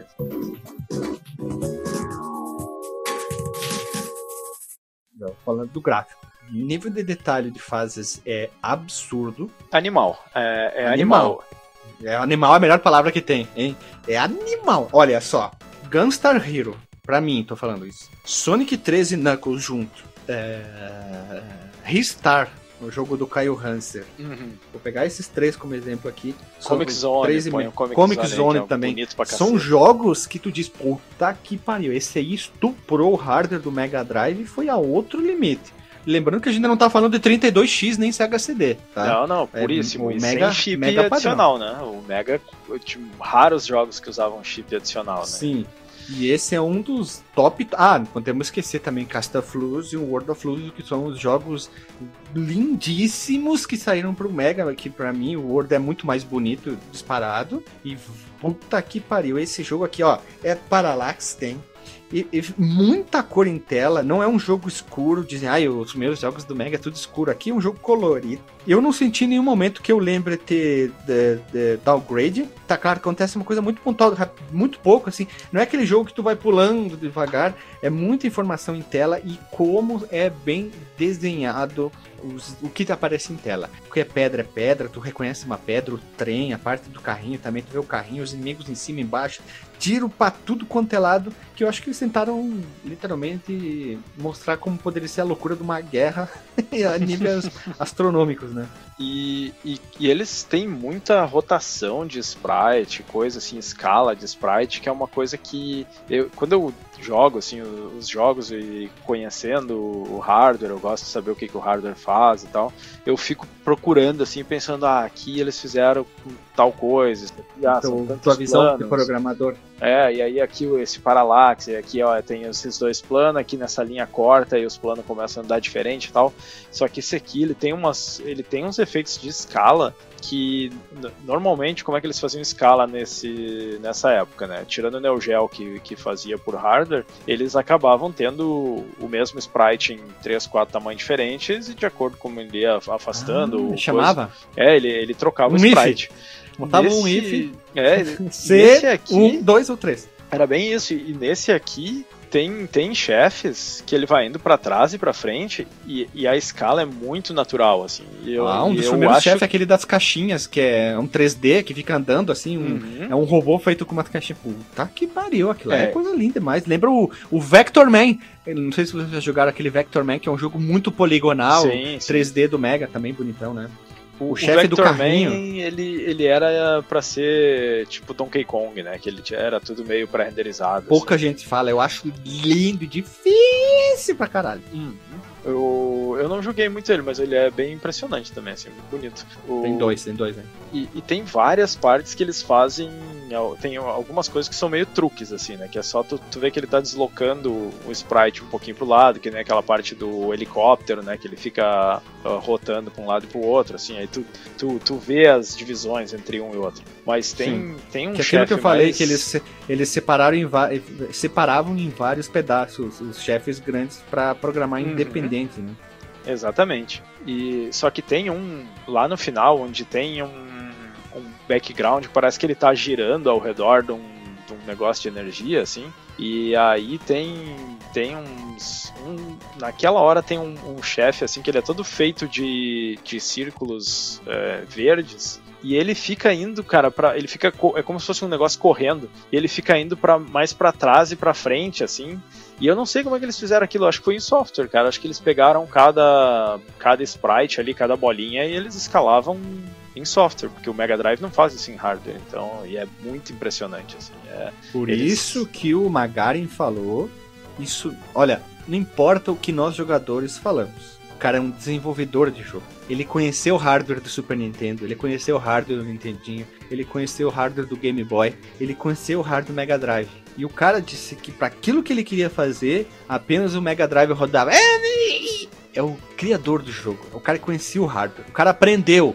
Então você, eu e todo mundo não pode julgar o cara e dizer não tem nada a ver, o Mega Drive é uma porcaria, o Super NES é.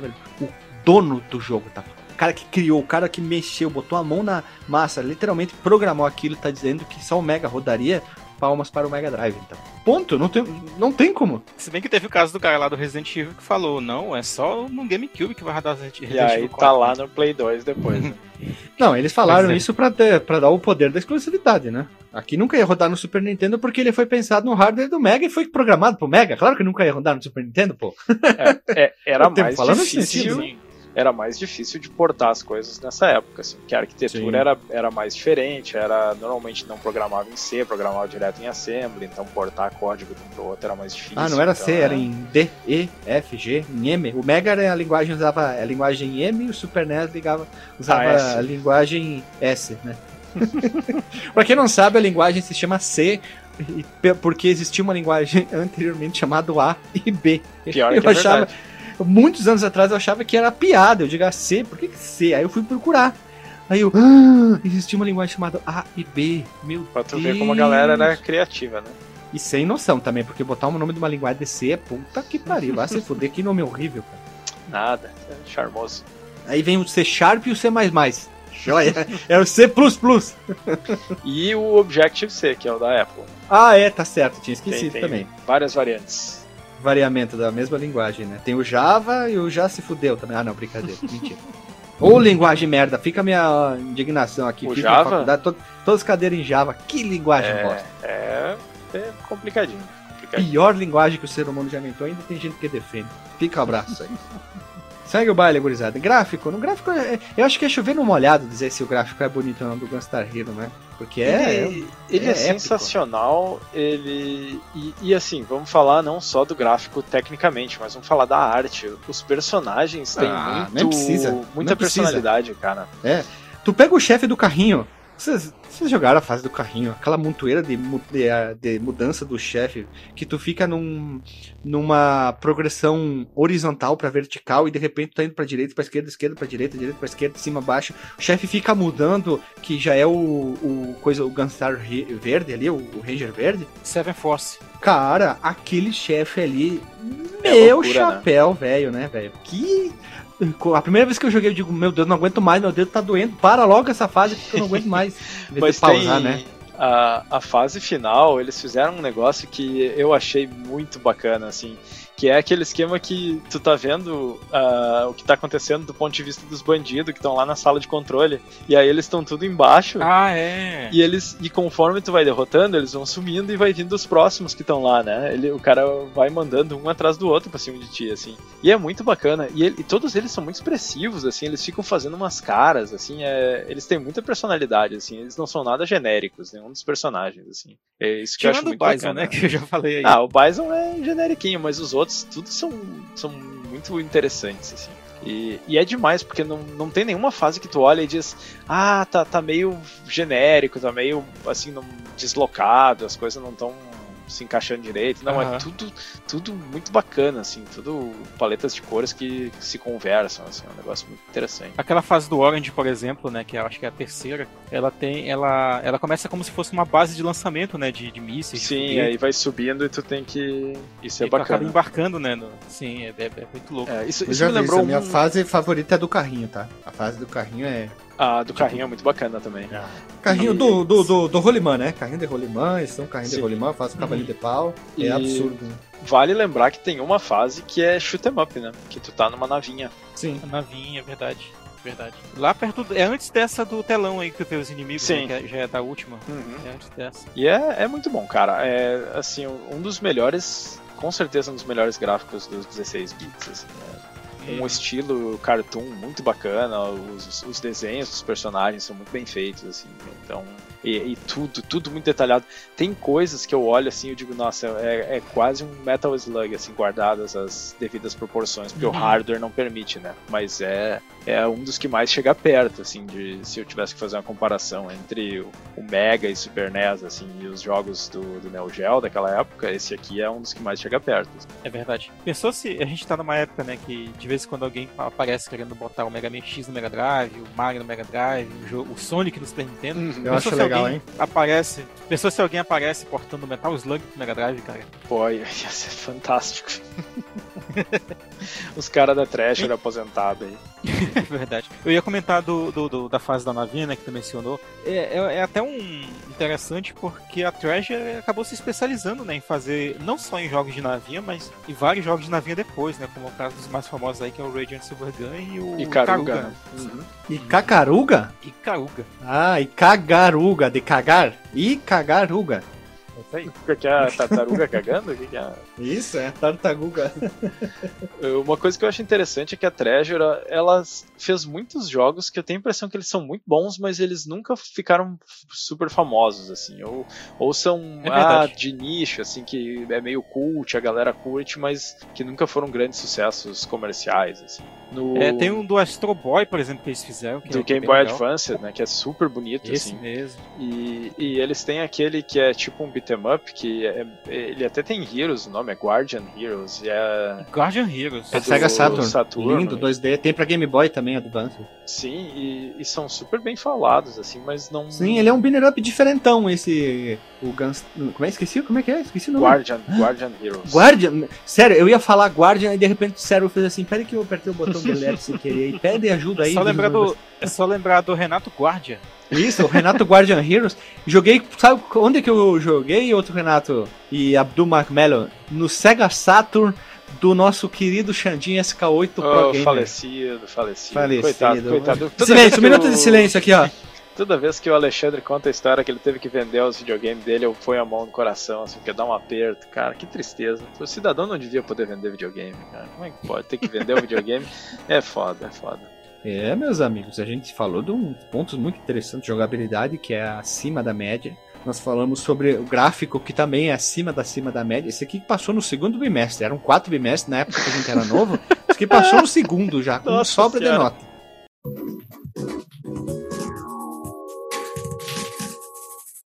E trilha sonora, irmãos? O que, que vocês acharam da trilha sonora?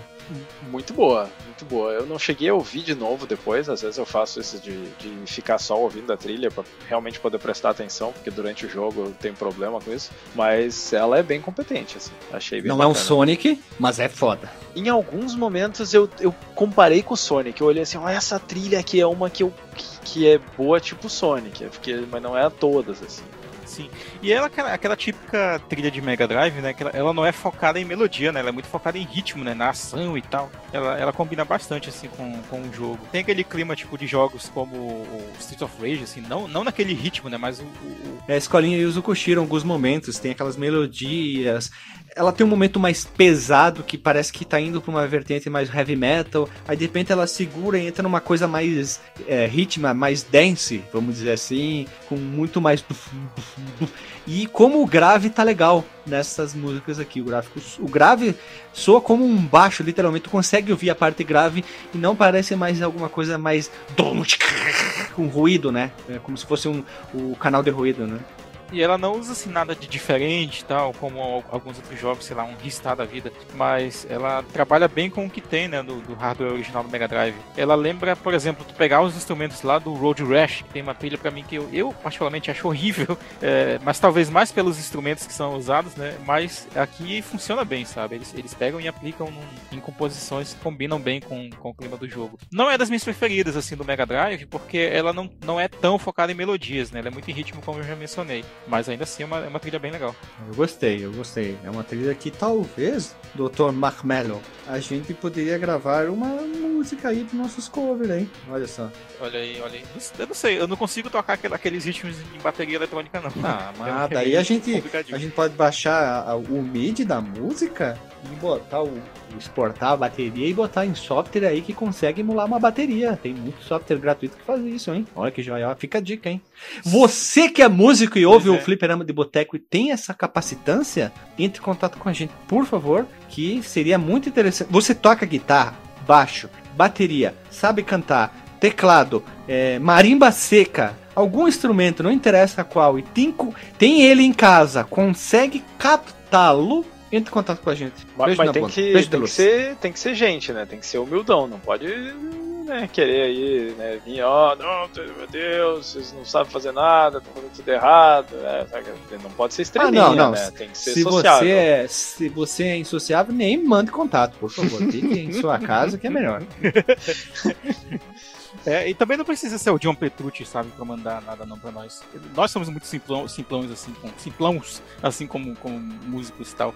A gente nem mencionou o nome do, do compositor, né, que é o, é o Han, que a gente falou lá atrás, o Norio Hanzawa. E tem uma, uma curiosidade que essa trilha foi lançada oficialmente em, em vinil recentemente e ela já tinha sido lançada em CD também. Vai estar o link aí para download da, das músicas para você ouvir.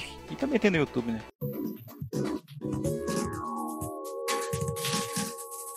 E, e a dificuldade, minha gente? A dificuldade alta. O, eu, eu achei ok, hein? Eu, eu usei ali meu save state, como sempre, né? Mas eu tive a sensação de que eu não precisaria, assim. Muitas vezes eu usava para garantir, mas acabava terminando Ah. sem morrer.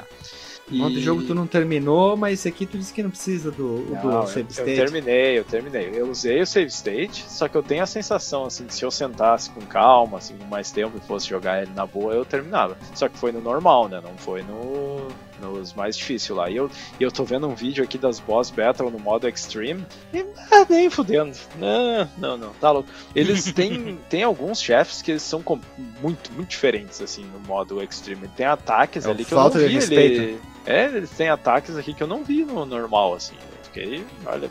E muito mais vida, muito, muito mais vida. Tá louco. Sim, porque é mil e pouco, mil e Sim. fica aparecendo a contagem na, na tela, né? Pra mais, cara. É, e aqui tem, tem uns que começam com 4 mil e pouco, e aí leva. Se eles têm tipo 100, a versão mais difícil, eles vão lá tipo pra mil. É um negócio assim, totalmente Sim. disparelho, né? É aqui ó, o, vídeo que eu tô vendo, que é só batalha com boss, tem 1 hora e 11. No, no Extreme, né? No, Eita, no mais fodão lá. É que é que que acontece? Só a batalha do carrinho é interminável, né? É é uma das mais longas, né? Sim, é uma da. Porque tem essas É transformações, porque né? são vários boss battles uma atrás da outra, praticamente, né? Como se fossem Sim, batalhas diferentes. As boss battles são bem interessantes, elas são muito variadas, assim? Não, não Não é, é, repetida, repetitivo. não é tipo o jogo de navinha que tu chega da esquerda pra direita, tem o chefe, ele é gigante e acabou, né? Sim, Tem tem essa modificação. é. Tipo, o- aquela transformação lá na do carrinho que, o, que é um pássaro que fica fazendo pose na, na coisa, aí tu tem que sincronizar com ele pra não ser atingido e tal. É, é bem, bem interessante. Posso fazer uma observação bem rápida antes de a gente pular pro próximo assunto? Um O que vocês acharam das capas? A versão tanto japonesa como a versão do resto do mundo. Qual que vocês acharam melhor? Eu preferi a japonesa, hein? Tem muito mais cara desenho de anime do que a versão japonesa, americana que tem aquele cara com o cabelinho meio estranho, muito mais americanizado pulando. Eu achei a japonesa muito mais cara de anime, achei muito mais power, assim, muito mais presença do que a versão americana, hein? A americana, americana realmente eles, né, com esses cabelinhos aí tá, tá meio Não deu, complicado. E a japonesa, ah, é- ela é bem mais anime, né? Ela tem um estilo, é bem mais bacana. Na- Via de regra, os japoneses, as capas são mais bonitas, né? É difícil o americano ser mais bonito. Tirando a do velho do banjo, a do velho do banjo é clássica. Ah, velho do banjo é outro nível, né? Na americana eles não mudaram tanta coisa. é Não, não, não, não mudou, ali. mas não passa tudo aquele poder que, que a, a versão do japonesa traz. A do- né? a Mas japonesa é Me- frenética, Mega Man, né? O maior exemplar é, Mega Man. Puta que pariu, Eita, né? né? Nada, é, não chega, não chega a ser aquela capa americana do Mega É Man. do- tá? que nem o, o Mega Man craqueiro.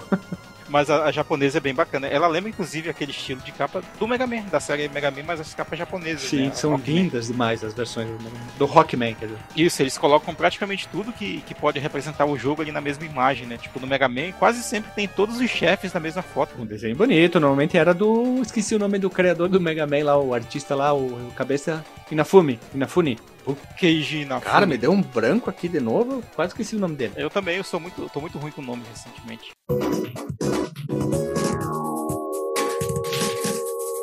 E povo, pra finalizar, vocês querem fazer o fase a fase ou deixa assim? Porque é um jogo difícil de fazer um fase a fase, porque acontece muita coisa em tela. É um jogo difícil. É assim, ele, no- geral, ele é bem linear, assim, não tem, tipo, caminhos alternativos. Não, não existe isso aí. É simplesmente vai e mata chefe, milhões de chefe, milhões de inimigos. Vou falar bem rápido o nome das fases. A primeira fase da floresta, que teoricamente seria a primeira, é a Ancient Ruins. Tu vai enfrentar dois subchefes e um chefe, que é o Pink Roader 3201. Eles têm números desses, desses chefes aqui, né? É que é do Pink, né? Tem um, o personagem lá chama Pink, que é o dono da, desse, dessa parada. É, o Pink Cérebro. aí.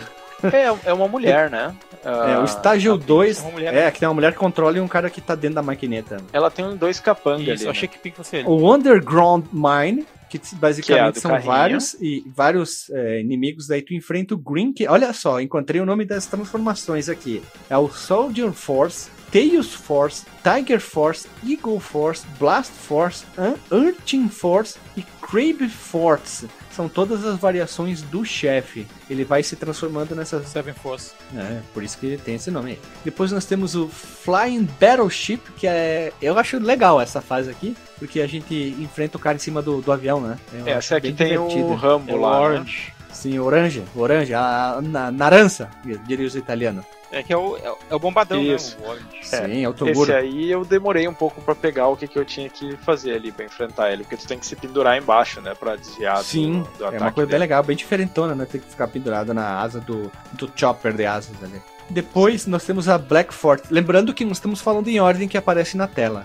Tu pode escolher qualquer uma. A Black Fortress, que é o hangar, uma espécie de hangar que depois tu enfrenta o Valvalion, depois o Time Ron, Rush Go, Minion Soldier, Destroy, Peach, Ah. Rush Go, Item Room, Phantom, Vertex É, a- é a Base do tabuleiro? é, Kiri Rice, Aba Rainbow Gel, são 17, né? Super Gôndola, Intem Room, Wyback e Boss, que é o chefão, que é o Black Beat Stepper.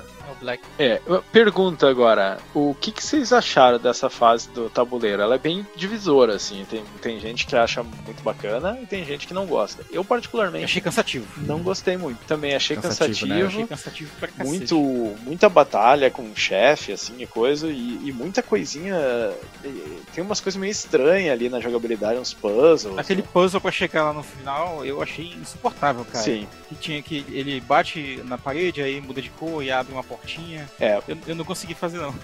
o tempo acabou e eu voltei. eu não gostei dessa fase não, achei ele, é, eu achei que ela dá uma barriga, uma barriguinha ali. Barriga, não- barriga, barriga. Eu preferia uma é frase mais tradicional ali. E pra piorar, cara, olha o que aconteceu comigo. Aí eu passei, né, alguns chefes ali, falei, pô, tá demorando, né? Aí eu cheguei no final, aí dei a sorte de. E eu não tava usando save state nessa hora. Aí caí em cima da casa, volto pro início. e aí fui enfrentando os Mas pelo outros. menos tu não. Tu não enfrenta de novo os que tu já enfrentou, né? Tem, É. tem isso. Os que tu enfrentou fica lá um clear. Muerto. Depois, isso são as quatro primeiras fases, como a gente falou, das seis. São as escolhíveis. E agora nós temos a Rescue Yellow, que é a fase que daí tu já não escolhe, né? Simplesmente tu vai e. É, a partir desse ponto já é linear. É que nem Mega Man, né? As fases do Willy, né? É, va- vale a pena comentar que tu- quando tu acaba as, as fases, tu pega as quatro gemas né, da- das cores diferentes. Só que aí tu tá com as quatro gemas, mas aí tu volta e tu vê o professor lá, o Dr. Brown, o Dr. White, sei lá, ele tá amarrado e sequestraram uma meninazinha que, que tava lá, né? E aí eles dizem, ah, Aí é, traz aí as gemas que senão a gente vai matar a menina aqui. E aí tu fica, ah, porra, é só ir lá entregar? Não, daí o cara diz, ah, se, isso se tu conseguir chegar até aqui, né? Porque tu vai ter que enfrentar as paradas no meio do caminho, né? Até chegar lá, assim. Que é aí que vira essa o, a, a parte linear ali, onde tu tem que ir para as três últimas fases. Sim, que daí é a Rescue Yellow, Edge of Infinity, que é uma música do Stratovarius, parece muito uma música do Stratovarius o nome, né? que essa fase aqui é a fase da navinha, digamos assim. Isso. Que é bem bacana as fases de navio, assim. Sim, ele tem essa mudança que é bem interessante, né? O jogador poder pilotar um, digamos, uma nave, um carro, alguma coisa e mudar um pouco a jogabilidade. Se torna interessante, né? Ela tem uns elementos ali diferentes, até pra, pra, pra sessão de navio em si, né? Comparado a outros jogos do gênero. Por exemplo, tem uma parte que tem um campo de asteroides, né? Sim. Aí os me- meteoros, sei lá o que são aquilo. Aerolitos. Aí, só aerolitos, perfeito, aerolitos. Aí tu atira nos aerolitos, né? Só que ao invés deles explodirem e tal, como tu esperaria, tu só muda a trajetória Sim. deles, né? Tu afasta eles do teu, da tua área ali. É bem. Essa é uma fase em que quando tu usa o Chaser é bem complicadinha, assim, porque fica bem difícil de tu, Ah, sabe, é. De tu definir aonde que tu quer atirar. assim. Uhum. Aí é bom usar o- as armas alternativas, né? Se, se não tiver usando o chaser duplo, né? Que aí já era. Mas ah, tem, tem, por exemplo, os soldadinhos lá do inimigo que eles ficam escondidos É. atrás do- dos aerolitos e eles empurram na tua direção e tu tem que destruir esses bichinhos aí pra poder se safar. Isso aí é uma coisa que eu não entendi direito qual, qual é que é desses soldadinhos pequenininhos, assim, porque eles são uns mini soldadinhos. Uhum. E depois nós temos a última fase, que é a Empire Spacecraft, que você vai ter que lutar contra todos os chefes com um pequeno intervalo entre a maioria deles e em ordem. Não há checkpointer entre eles, então a gente vai enfrentar novamente todos os chefes para depois dessa batalha que a gente vai enfrentar o Golden Silver, que parece mais um espantalho do que um robô ameaçador, né? Ele é feio, cara. Ele Pra eu burro. feio. É a coisa mais feia do jogo. Mas a gente precisa dizer aqui, né, que não, não é, tu não vai reenfrentar os mesmos chefes, as mesmas boss battles. São os mesmos personagens, mas é uma boss battle diferente, né? Não é aquela Sim, coisa sim. do tipo, ah, simplesmente vai reenfrentar o mesmo chefe Mega Que nem o Man. Mega Man que é teletransportado pra telinha, né? Exatamente, né? Não, não é isso aí.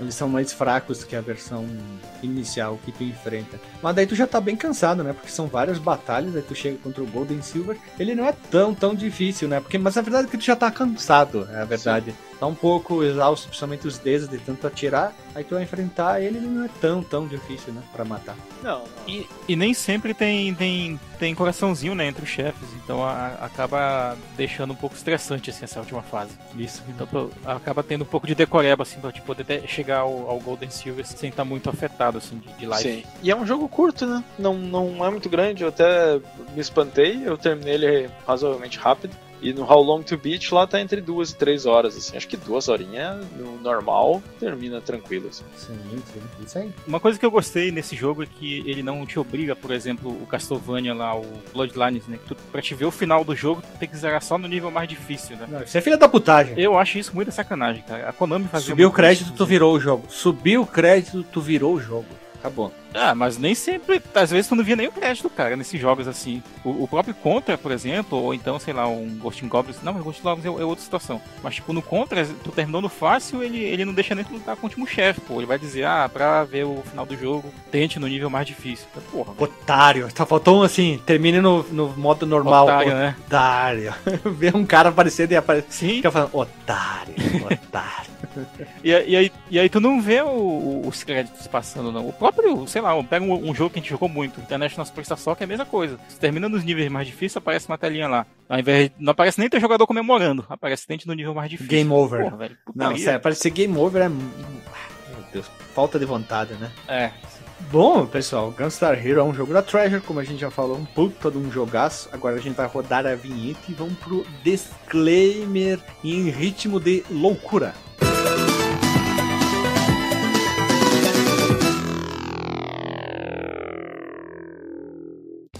Voltamos da vinheta, povo amado e querido, bonito, e hoje nós falamos sobre Gunstar Hero, esse jogo do Mega Drive desenvolvido pela Treasure, publicado para o Mega Driver e com uma versão para o nosso querido Game Gear e uma continuação para o Game Boy Advanced. DJ Outro Renato, qual é o teu disclaimer da noite? É, não poderia ser outro, né? Jogão e tem que ser jogado. É, não é perfeito, né? Ele tem aquela fase do tabuleiro lá. Eu, particularmente, não gostei muito. Achei que né, ele quebra o ritmo do jogo. Não, não é, é cansativo. Mas é um jogo rápido. É, é um jogo bacana porque ele tem vários níveis de dificuldade e dá- adapta bem. Assim, ele pode ser um, razoavelmente tranquilo. Se tu pegar as armas ali, pega aquela chaser com, com arminha de, de lightning e vai ficar bem facinho assim. Então tu pode tu pode ajustar o nível de dificuldade bastante assim, a- a- o quanto tu quer te desafiar. E tem, tem fator de replay, né? Porque tu, tu pode, ah, beleza, agora eu quero jogar contra a arma e tal, então tem isso. E um, um dos melhores jogos assim de Mega Drive, né, de, de run and gun, com certeza é um, é um baita jogo. Como eu falei, ele na parte de gráfico, assim, é o, é o que mais chegaria perto de um jogo de Neo Geo ali. E é fantástico, cara. É impressionante para quem gosta assim de ver coisas que tu não esperaria ver em, em parte de gráfico num, num console dessa, dessa época. Esse é um bom jogo porque ele, ele tem muitas coisas assim que são impressionantes, assim, que é de, de cair o queixo. É, recomendo e recomendo dar uma jogadinha rápida só para sentir ali o do Game Gear, porque guardadas as devidas proporções ele parece ser um bom porte. Eu joguei a primeira fase assim só para ver qual é e fiquei impressionado porque ele é um porte mesmo, ele não é é, eles parecem ter transposto bastante assim do level design, da, da jogabilidade e tudo. Tem o mesmo sistema de armas, tem o mesmo sistema de. assim, é, é tudo muito parecido. Ele faz umas coisas assim que eu não esperava também no, no, no Game Gear. Se tu vê, por exemplo, aquele chefão das caixas, ele tá lá no Game Gear, só que é bem mais eh, travadaço, assim, né? Ele é bem mais lento e tudo. Mas ainda assim é impressionante. Eu fiquei até na vontade de continuar jogando ele no Game Gear para ver como eles vão transpor outras partes que eram muito interessantes assim pro, pro Game Gear. Vale, vale a pena conhecer. Eu acho que era uma experiência portátil muito bacana de, de ter no Game Gear. E jogão, jogão tem que ser jogado, né? Re recomendo para quem não conhece, que nem eu, que não, nunca tinha jogado até agora, que vá, vá atrás e dê uma jogada que vale muito a pena. Abdul Macbello, seu disclaimer.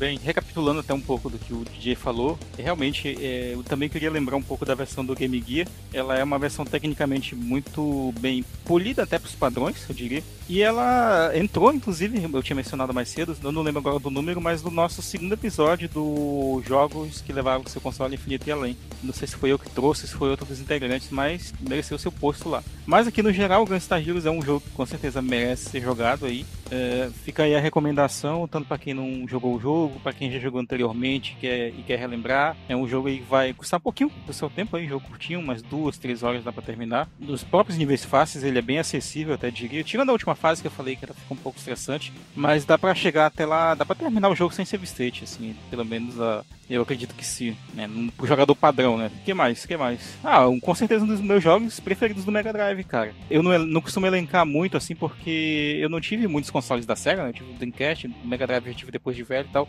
Mas aí fica aí uma das é, recomendações aí do console, certamente. E é isso aí. Bom dia e bebam água. Olha, olha só. E o meu disclaimer seria o seguinte, olha que confuso. É um dos meus jogos favoritos também do Mega Drive. Tenho que contemplar essa frase. E ele é um jogo bonitinho e deve ser jogado porque é ordinário. Olha só, misturei dois aqui. Ele é, é, é se torna nessa coisa do bonitinho mas ordinário simplesmente por causa da fase do tabuleiro, né? Do jogo da vida lá. Ele é um pouco cansa, pode uhum. se tornar um pouquinho cansativo e o ah, o cartucho tá em média uns 60, 70 reais aí no mercado ali, tu consegue achar de boas. E é um jogão e deve ser jogado. É um puta jogão, experimente esse jogo, você deve conhecer as maravilhas e as coisas diferentes que os videogames têm para trazer para a gente pessoas humanas e o Gunstar Hero é um desses, o Ionoid, Boogerman, jogos diferentão aí, a gente gosta de fazer isso, né? Mais, mais jogos, mais jogos, preciso de mais jogos diferentão que a gente falou ali. Ah, sei lá, não lembro mais de nenhum. Meu cérebro apagou toda a informação. Hoje tá ruim de falar. Lembrança tá muito ruim. É que nem o Renato, né? Quando tá falando aí do nada, puxa a tomada dele. Esquece que ele tava falando. então vamos acabar por aqui, pessoal. Então nós vamos acabando o episódio mais uma vez por aqui. Beijo, até semana que vem e. Falou! Beijo na Falou. bunda! Dedo na tripa! Tchau! Dedo na tripa! Tchau! Dedo na tripa! Tchau! Dedo na tripa! Tchau! Dedo na tripa! Tchau! Dedo na tripa! Tchau!